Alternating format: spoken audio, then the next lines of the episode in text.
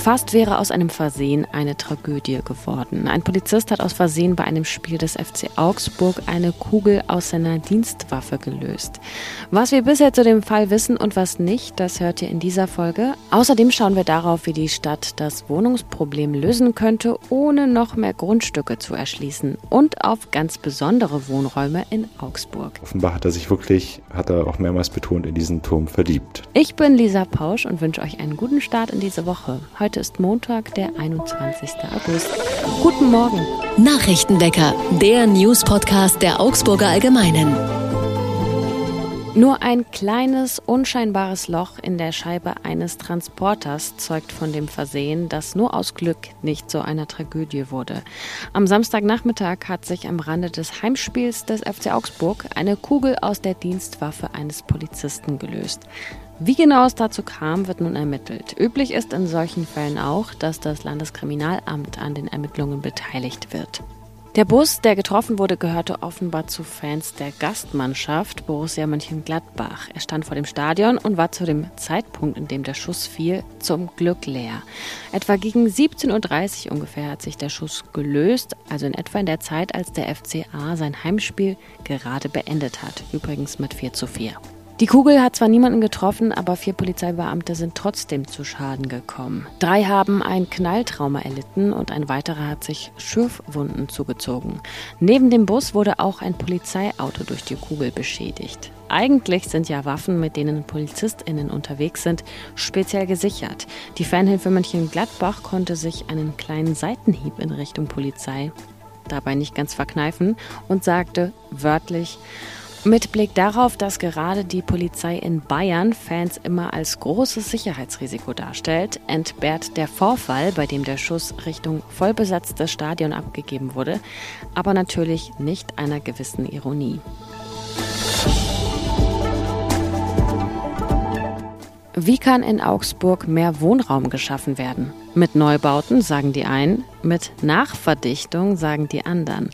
In der Augsburger Radetzky-Straße etwa wurde der Dachboden ausgebaut und es ist eine Wohnung mit 100 Quadratmeter Wohnfläche entstanden. Mit Dachterrasse und mit Blick auf den Flößerpark am Lech. Hat Nachverdichtung also auch großflächig Potenzial? Der Architekt Thomas Mese sagt ja, es gäbe in der Stadt viele brachliegende Flächen, die man nicht wahrnimmt, weil sie in 20 Meter Höhe auf Dachböden liegen. Er sagt, man könnte bis zu 500 solcher Nachverdichtungsprojekte umsetzen. Eine Voraussetzung ist natürlich, dass die EigentümerInnen einstimmig dafür sind. Vor einigen Jahren schon hat der Bund Naturschutz ein Gutachten vorgestellt, das in eine ähnliche Richtung geht. Würden nur 10 Prozent der 4000 Augsburger Mehrfamilienhäuser, die in der Hand eines Eigentümers sind, aufgestockt werden, könnte man auf ein Potenzial von knapp 1000 Wohnungen kommen. Der Immobilienkonzern Vonovia hat im Wolframviertel im vergangenen Jahr auch Neubauten zwischen alte Häuser gestellt. Auch Hauptstraßen wie die Ulmer oder die Augsburger Straße verändern sich durch mehrstöckige Neubauprojekte. Die Branche fordert jetzt Regelungen für niedrigere Abstände zum Beispiel. Es sollen dabei aber nicht wie in großen Metropolen Straßenschluchten mit endlos hohen Gebäuden entstehen, sondern lediglich ein oder zwei Stockwerke mehr. Trotzdem treffen solche Projekte natürlich auf Widerstand, weil NachbarInnen lieber eine Wiese anschauen als eine Hauswand und befürchten auch weniger Tageslicht abzukriegen oder mehr Verkehr in der Umgebung. Dem Stadtplanungsamt in Augsburg zufolge sollen dichtere Wohnquartiere nur dort entstehen, wo auch die Versorgung und eine gute Anbindung an die öffentlichen Verkehrsmittel vorhanden ist. Ein Ansatz ist es auch, die individuelle Wohnungsfläche insgesamt zu reduzieren und dafür mehr Gemeinschaftsräume einzuplanen.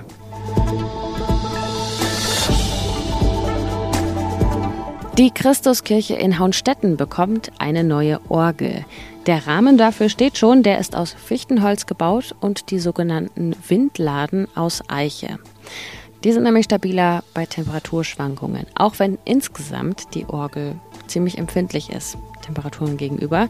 Deswegen wird sie auch nicht verlegt, sondern an dem klimatisch besten Ort an der Nordempore neu aufgebaut.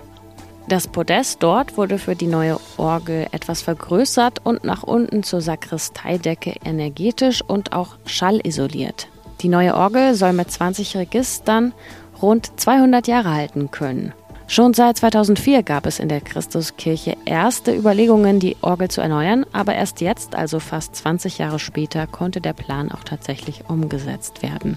Es sind ziemlich viele Fachkräfte beteiligt. Neben einem Orgelbausachverständigen aus Ingolstadt auch ein Orgelbauer, ein Organist, eine Firma, die Holzpfeifen baut und eine, die Metallpfeifen baut oder auch eine Kirchenraumgestalterin, die das große Ganze im Blick hat. Rund 400.000 Euro wird die Renovierung inklusive Orgel und alle Handarbeiten kosten. Knapp die Hälfte davon hat die Gemeinde schon aufgebracht. Geld ist zum Beispiel auch über den Verkauf der alten Orgel zusammengekommen. Die kommt jetzt in eine polnische Gemeinde in der Nähe von Krakau. Und es gibt auch einen staatlichen Zuschuss für die Orgel. Und manche Gemeindemitglieder haben sich zum Beispiel zum Geburtstag anstatt Geschenken eine Spende für die neue Orgel gewünscht. Und wenn alles klappt, dann soll die neue Orgel bis Erntedank fertiggestellt werden. Wir schauen auf das Wetter. Die Woche startet sonnig und trocken mit Höchstwerten um 32 Grad und so geht es dann auch am Dienstag und am Mittwoch weiter. Die ersten Gewitter sind für Donnerstagnachmittag angekündigt.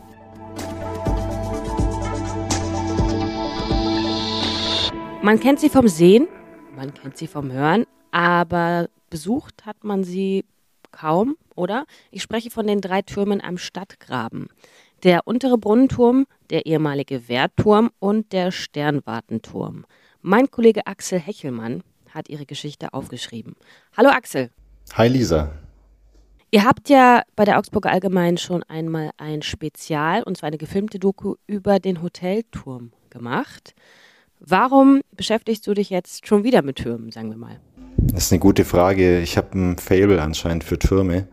Ähm, ich glaube, es liegt daran, dass ich einfach gern hochschaue, wenn ich äh, irgendwo rumlaufe. Ähm, und da sind mir diese Türme aufgefallen beim Spazieren. Und dann dachte ich mir, hm, sieht irgendwie ganz schön verlassen aus teilweise. Ist da wirklich nichts dahinter oder wohnen Menschen da, arbeiten Menschen da dahinter? Das wollte ich herausfinden. Was ich ganz interessant fand, also ich habe den ersten Text mir zum Beispiel angeguckt, vom unteren Brunnenturm, in dem wohnt heute ein Mann, der sich Ende der 1980er Jahre einfach in diesen Turm verliebt hat. Erzähl doch mal ein bisschen seine Geschichte, ohne natürlich zu viel zu verraten. Siegfried Schmid heißt der Mann. Der kam Ende der 80er Jahre am unteren Brunnenturm im Domviertel vorbei, hat den gesehen und dachte sich, boah, was für ein schöner Turm.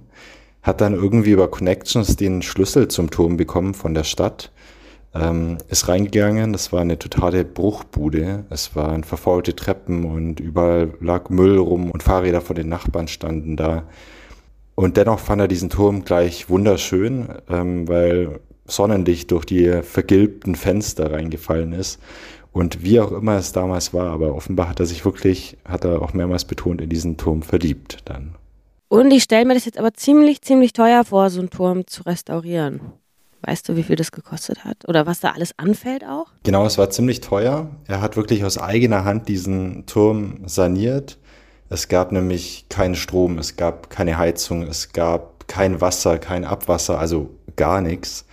Der Siegfried Schmidt meinte, es war halt ein Turm, hat er gesagt. Und ähm, er war aber so überzeugt davon, dass er diesen Turm schön machen will und da auch ein bisschen wohnen will, dass er das Geld in die Hand genommen hat. Er war damals sehr erfolgreicher Unternehmer in Neuses, in so einem Treppenhandel. Und das war es ihm wert, diesen Turm schön zu machen, herzurichten. Hat ein paar Jahre gedauert, ähm, aber heute ist er wirklich schön. Und äh, wir gucken auf den nächsten Turm, auf den Sternwartenturm, was ich jetzt erstmal total schockierend finde, dass da eine Katze eingemauert wurde. Wie kam das denn? Genau, da wurde eine eingemauerte Katze gefunden in diesem Turm. Fand ich auch krass. Es gibt auch ein Bild von dieser Katze im Artikel dann zu sehen. Sieht wirklich gruselig aus. Also gar nicht das, was man mit einer süßen kleinen Katze verbindet, sondern eher so ein bisschen ähm, skelettiertes Ungeheuer. Und ähm, die wurde wahrscheinlich vor ein paar hundert Jahren mal da eingebaut in den Turm, um böse Geister fernzuhalten vom Turm und seinen Bewohnerinnen und Bewohnern. Ob es geklappt hat, ähm, wissen wir natürlich leider nicht. Die Mauer wurde irgendwann mal aufgemacht und dann wurde diese Katze gefunden und es ist heute noch zu sehen oder wurde sie dann auch entfernt? Ganz genau, so war es. Die ist aber nicht mehr zu sehen. Also die ist jetzt raus aus dem Turm. Äh, was ist denn dein Lieblingsturm, Axel? Mein Lieblingsturm, äh, wenn ich es so nennen will, wäre der Wehrturm, das ist der, über den wir noch nicht gesprochen haben. Weil der extrem schön hergerichtet und saniert wurde von einem Architekten, Walter Bachhuber heißt der. Der hat sich wirklich unglaubliche Mühe gegeben, diesen Turm zu sanieren. Ist jetzt wirklich wie so ein schicker Altbau. Da gibt's so aus Horn gedrechselte Fenstergriffe und Stuck an den Wänden und oben super Aussicht von der Dachterrasse. Also ich glaube, wenn ich wo einziehen könnte, dann dort. Schön. Wenn man jetzt wie sich diesen Text durchlässt und sagt, ich möchte eigentlich auch gerne mal rein, kann man die irgendwie besichtigen, die Türme? Hm, wird gerade schwierig sein. Äh, der eine, der Sternwartenturm, wird saniert gerade, das ist eigentlich nur Baustelle und der Inhaber hat es nicht allzu gern, dass man da reingeht. Und die anderen beiden sind im Privatbesitz. Ähm, also wenn man sich mit den Besitzern oder Mietern gut anfreundet, dann vielleicht. Ähm, sonst wird es, glaube ich, schwierig. So, wir können den Turm wahrscheinlich nicht besichtigen selbst, aber dafür hast du ja eine 365-Grad-Drehung äh, per Foto, auf Foto gemacht, ne? Genau, im unteren Brunnenturm, da können Leserinnen und Leser sich selber durchklicken virtuell durch die Räume, sich anschauen, wie es da aussieht. Bei den anderen zwei Türmen durfte ich leider nicht, aber immerhin beim unteren Brunnenturm. Vielen Dank, Axel. Danke und äh, sei gerne weiter den Türmen auf der Spur. Bin ich, mache ich gerne. Danke dir. Was sonst noch wichtig wird, der Bundesvorstand der AfD will sich heute mit zwei Kandidatinnen für die Europawahl beschäftigen. Den beiden wird Hochstapelei vorgeworfen. Das berichtete das Nachrichtenportal T-Online und beruft sich dabei auf die Tagesordnung und zwei Beschlussanträge. Mary Kahn Holoch und Arno Bausemer wurden Ende Juli auf die Listenplätze 10 und 14 gewählt. Sie sollen aber falsche oder ungenaue Angaben in ihren Lebensläufen gemacht haben. Bausemer selbst spricht von Lügen und Hetze. Sein Landesverband Sachsen-Anhalt Anwalt hat sich hinter ihn gestellt. Kahn Holoch hat bisher noch kein Statement abgegeben. Rechtzeitig zur Impfsaison im Herbst will das Mainzer Unternehmen BioNTech seinen angepassten Impfstoff auf den Markt bringen. Er soll dann auch gegen die Omikron-Variante XBB1.5 wirken. Von der stammt auch die Variante ab, die derzeit in Deutschland kursiert und auch auf den Namen EG.5 hört oder auf Iris. Erwartet wird, dass die neuen Impfstoffe ab September ungefähr zugelassen sind. Und zum Schluss mal wieder einen Kinotipp im Freien. Heute gibt es ab 20 Uhr wieder Lechflimmern in Kino 1 Re Ragout Rendezvous, eine deutsche Kriminalkomödie, und in Kino 2 das biografische Historiendrama Oppenheimer, falls ihr es noch nicht gesehen habt. Das war's von mir. Ich bin Lisa Pausch und vom Nachrichtenwecker. Ich danke euch wie immer fürs Zuhören. Wir hören uns morgen wieder, wenn ihr mögt. Und ich sage wie immer Tschüss, Baba und Ahoi. Nachrichtenwecker ist ein Podcast der Augsburger Allgemeinen. Alles, was in Augsburg wichtig ist, findet ihr auch in den Show Notes und auf augsburger-allgemeine.de.